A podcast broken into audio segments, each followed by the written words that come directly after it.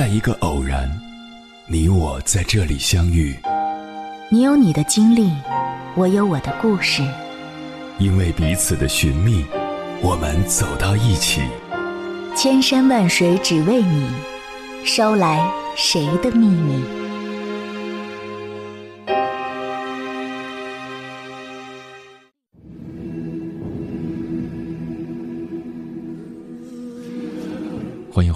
各位夜行者，这里是正在直播的中国交通广播，千山万水只为你，深夜不孤单。我是迎波，绰号鸭先生。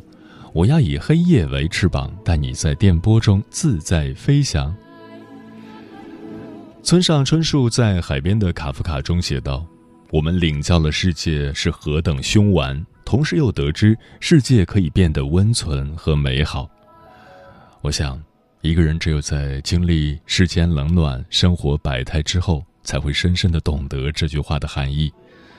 温柔是一种力量，它强大而坚不可摧，却也柔和，能融化你我。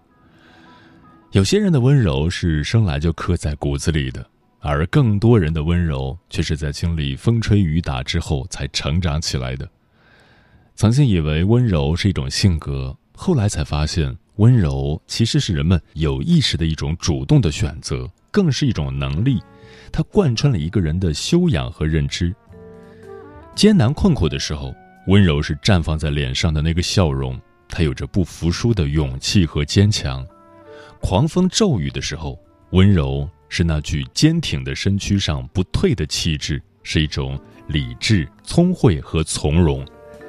风平浪静的时候，温柔是平凡生活里开出的那朵花，也是一个人拥有幸福的能力。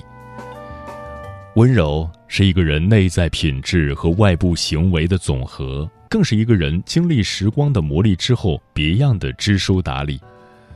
温柔不是软弱，更不是不作为，它是问题出现时的担当和不惧，看似柔弱无骨，却有着解决问题的力量。温柔的人，他的人格是独立和完善的，他的能力和智慧是并存的，他热爱生活，也很认真的在享受生活。温柔是感性的，它是一种由内而外散发出的气质，也是一个人自然而然流露出来的修养。但温柔又是理性的，它不是事事都要谦让，而是在对外释放善意的同时，始终坚守自己的底线。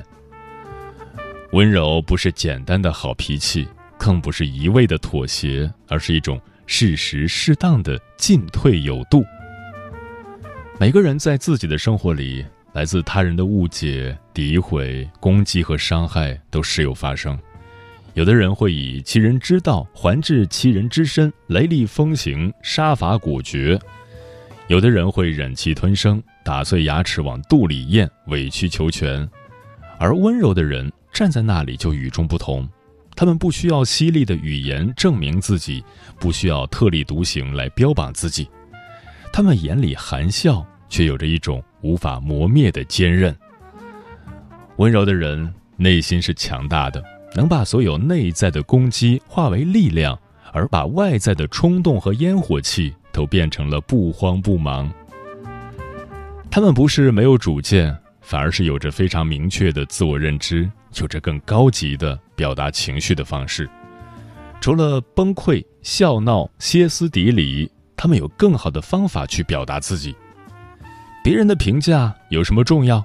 他们怎么看待我，跟我有什么关系呢？我只要知道自己是最独特的，知道自己想要的是什么就可以了。这就是温柔的人的想法。一个人真正的了不起，就是能用温柔去对抗强大，用理智去化解难题。仔细观察，你会发现，温柔的人总有一股力量，愿意去理解别人，也愿意用最大的善意去对待别人。他们常常更富有同情心，更能设身处地的为他人着想。你的生活里可能也遇到过这样的人。他们遇到问题时，总会先反思自己，之后再去分析别人。同样的事情，在大家都针锋相对的时候，他们却能以不一样的说话和处事方式，用你能接受的态度和言辞去有效的解决问题，化解干戈。所谓大度能容天下难容之事，这或许就是以柔克刚的力量吧。但与此同时，他们也不会盲目的相助于你，因为他们更清晰的知道，一个人的成长终是要依靠自身的道理。人生一路，如果把所有的希望都寄托在别人身上，注定不会有你想要的结局。一味的让自己依赖别人而生存，就失去了更多的机会和能力。而一个温柔恰到好处的人，会在恰当的时候给予你适时的帮助，也会在合适的时候给你温柔而坚定的拒绝和敲打。这种温柔在待人处事上总是散发着智慧的光芒。毕淑敏有一本书，叫做《温柔就是能够对抗世间所有的坚硬》。书中对温柔的力量进行了深刻的解读。他写道：“一滴水多么柔弱啊！然而水的力量谁敢小觑？他们雕刻了山峦，凿通了石壁，摧枯拉朽的一泻千里，裹挟万物。”看过这样一则新闻。一户人家的一只猫丢了三十七天后，被邻居发现，夹在一个废弃的烟囱里。被救回来时，它瘦的只剩下一斤多，真的是命大。主人发现九死一生的这只猫变得温柔了，之前总是上蹿下跳的。过去老家有个邻居，那时候我比较小，他特别霸道凶狠，我有点怕他。后来他在盖房子时从脚手架上跌落下来，摔成重伤。被送往医院，出院后，他仿佛变了一个人，温和有礼。也许，当一个人真正看清了人生时，反而会更温柔、更有爱。事实也是如此，那些经历了战火纷飞的人，更加相信爱。现实的创伤曾让他们变得脆弱，但从困境里生长出来的力量，已让他们变得更加强大，温柔的强大。温柔其实就是用更善良的方式表达力量，爱的力量。那些叫嚣的力量其实是恶，是假装的，是虚张声势的。温柔的力量是实心的，值得被看见、被拥有。当然，温柔本身并没有太大价值，只有当这个人足够强大、通透，有了正义感之后，其温柔才有价值。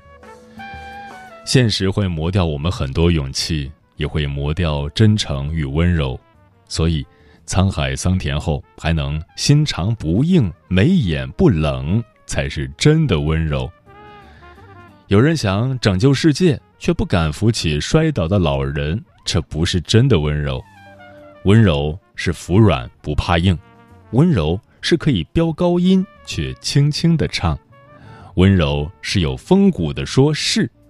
温柔是一种品性和修养，是高情商，是时间流淌过后沉淀下来的东西，就像一片平静的蓝海。温柔与和气、妥协、体贴、服从、胆小不是一个意思。温柔常常是在有能力又占理的情况下选择有礼节，比如。古印度史诗里的阿周那，加尔纳数次要与他对战，他都没有拿起自己的弓，绝不是因为他打不过，只是因为他更温柔。这里的温柔就是慈悲。诗人博尔赫斯曾经把生活里种种小的却能带来力量的事情、物件、话语称为护身符，温柔就是那护身符。多年前，一个农民工在路边餐馆吃饭，一边吃饭一边跟家乡的妻子通电话聊家常，脸上全是笑。突然，他的声音高了起来：“我天天都有肉吃，放心。你不信啊？我等下拍给你看。”其实，他正在吃的是土豆丝盖饭，八块钱。他站起来，指着墙上十六块钱的腊肉盖饭，对餐馆老板做鬼脸儿，比划着。老板意会了，正好有其他客人点了腊肉盖饭，老板把做好的饭端出来，让农民工拍了照。然后农民工就把这张有肉的照片通过彩信发给了妻子。他为你负重前行，满身伤痕，却不曾提起。对一个家来说，他的温柔就像一把无形的大伞，伞底下的人看不见伞，却不会被淋湿，伞也从不会跟伞下的人抱怨外面有多风雨交加。温柔的力量。其内里就是一种支撑与承担。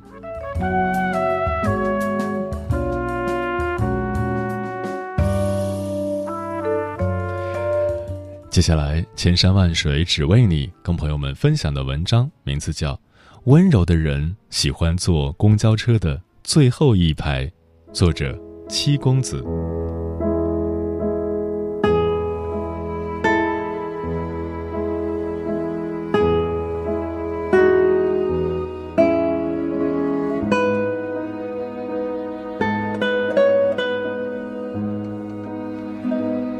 在一本书上看到王俊凯说，他喜欢坐在公交车内最后一排靠窗的位置，戴着耳机，默默地看人上下车，就发现这个世界上还有很多人像我一样喜欢这样的温柔，喜欢在固定的时间坐在公交车的最后一排，看着窗外的风景和行人，偷偷把手伸出去一点，去感受风划过指尖的愉悦，耳机里放着最喜欢的歌。这一刻，世界是我的，我谁也不羡慕。这个习惯到底是什么时候开始的呢？我也记不清了，大概是因为高三那年的很多个周末，我常常一个人从学校坐车回家吧。我常常在家楼下坐上老旧的七路车去终点，有时候坐车的人少，我会直奔最后一排靠窗的位置，自私的无视前面的拥挤。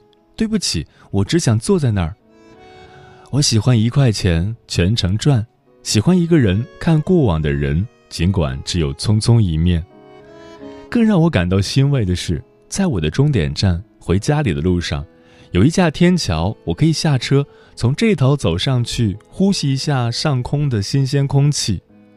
新鲜也不是因为干净，因为那是我不常到达的海拔。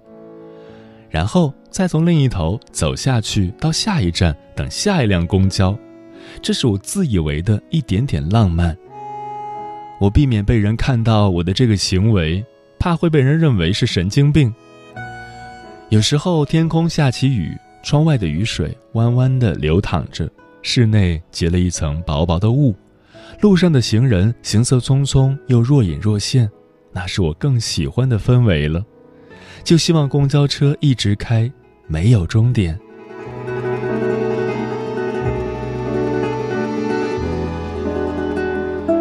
后来我去到陌生的城市，也在不知不觉中延续着这个习惯。夜晚的时候，坐上一辆车，霓虹闪烁，路灯像一只只微笑的蜻蜓从我眼前飞过，穿过大街小巷，好像与这座城市的距离也拉近了很多。但这些以前觉得美好的东西。突然变得让我害怕。万家灯火，没有一处属于你，没有一盏灯是为你亮的。上车下车结伴同行的人群，要么是恋人，要么是亲人，要么是朋友。而在这座城市里，我像个孤独的爱丽丝，一个人静静地坐着，打开窗户，同样是从第一站坐到最后一站。像是坐在一条飞行在城市上空的鲸鱼的肚子里，耳边只有海水的声音。热闹是他们的，我什么也没有。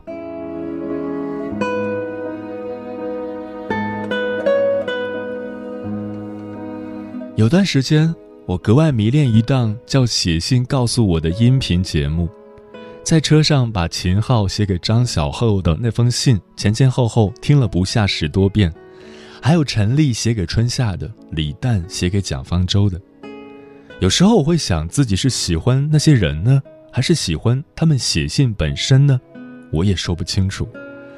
又或许我只是羡慕他们，还有人可以互相写信，用纸笔表达心意，而我连个想去的终点站都没有。因为我还不知道生活到底要对我这个二十多岁的小姑娘做些什么呢。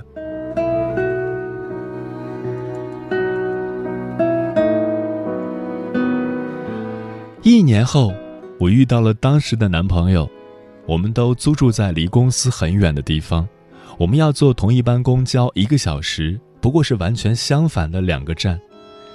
那天晚上我加班，他来我公司等我，说要先送我回家。我们幸运地赶上了末班车，踏上车门之后，不约而同地走向最后一排。坐下来不一会儿，我就开始犯困。他好像感觉到了我的倦意，轻轻地揽过我的肩膀说：“睡一会儿吧，到家了我叫你。”我就这样把头轻轻地靠在他的肩上，沉沉地睡了一路。以前我喜欢异地恋，抱着手机甜言蜜语，可是那一刻。我想努力的和他在一起，相互依偎，柴米油盐。不过后来我才意识到，很多事情上都可以努力，但人和人之间不行，能走到最后的，其实一开始就是同路人。方向相反的两个人，注定是渐行渐远。我们分开后，同一座城市，我再也没有坐过那辆车，也再也没有遇见过那个人。书上说，人不能错过两样东西：最后一班回家的车和深爱你的人。可他却没有说，如果不小心错过了，该怎么办才好。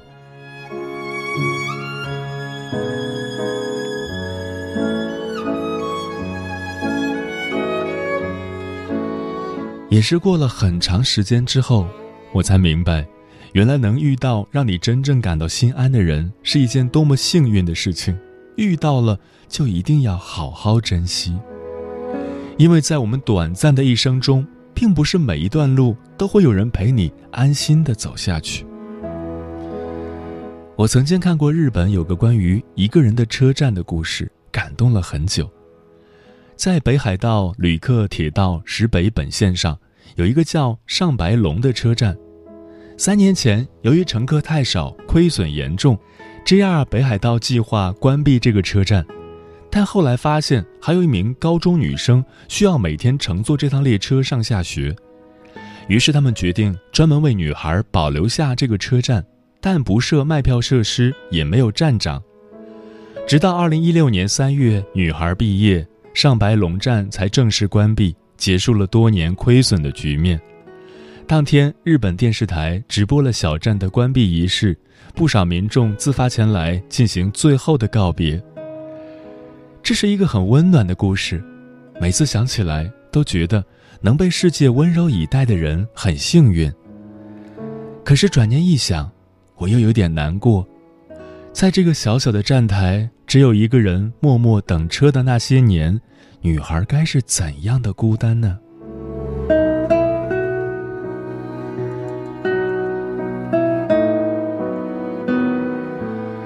其实，能够一个人坦然度过漫长岁月的人，大抵都有自己的一个小小世界，或者说，会给自己找一个小小世界。那个世界可能不够大，可能就是公交车最后一排那么小的角落，却足够充盈。待在里面会有满满的安全感，甚至是难过到想哭的时候，也可以安心的悄悄流泪。前面的人在专心开车。只留给我一个善意的背影，车窗外的人也看不清我的表情，形形色色的风景从我眼里掠过，没人会在意我哭了。很多人以为难过的人需要的是安慰，其实那个时候需要的恰恰是不在意。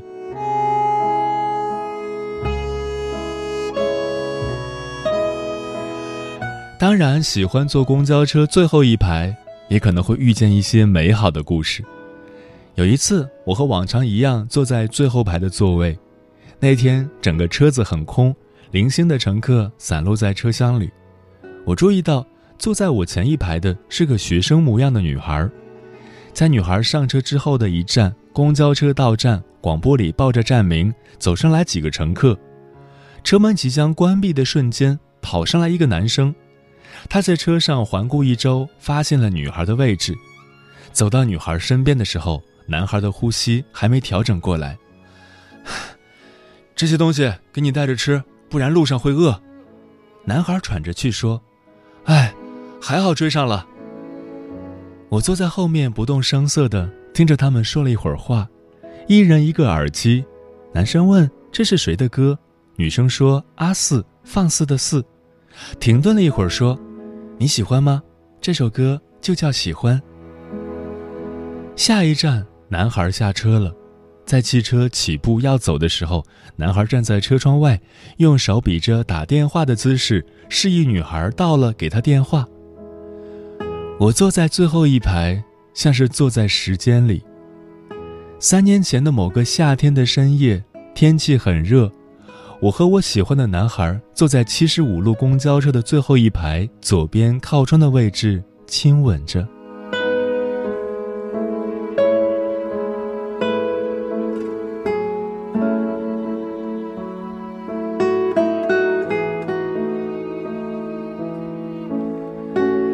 现在，我每去到一个不同的地方，都一定要找到一个看起来很特别的公交站牌，然后等来一辆路数是我自己喜欢的数字的公交车。还是坐在最后一排的最左边，戴上耳机，通往一个未知的地方，最后原路返回。我总是在想啊，要是时间也能原路返回，就好了。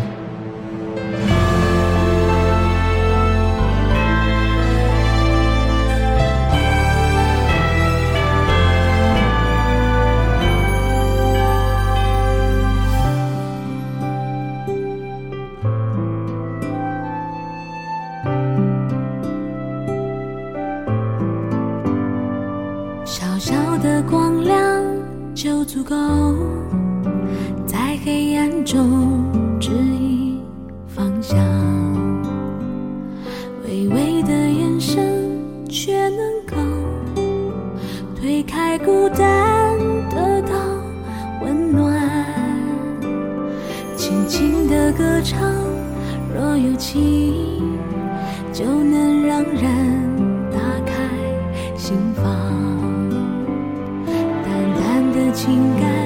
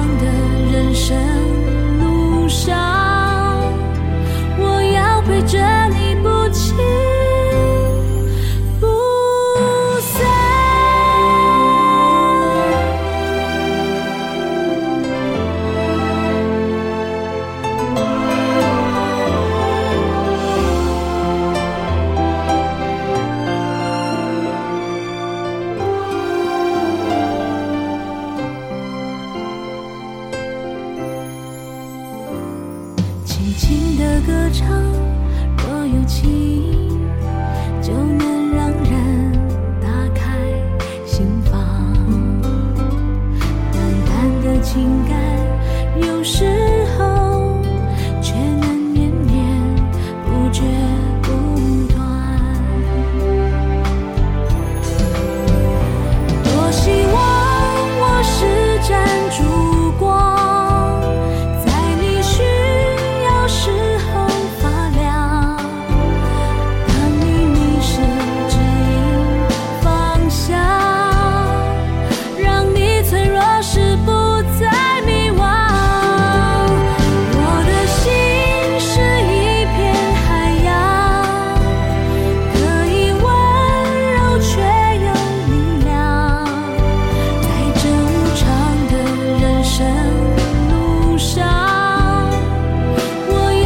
just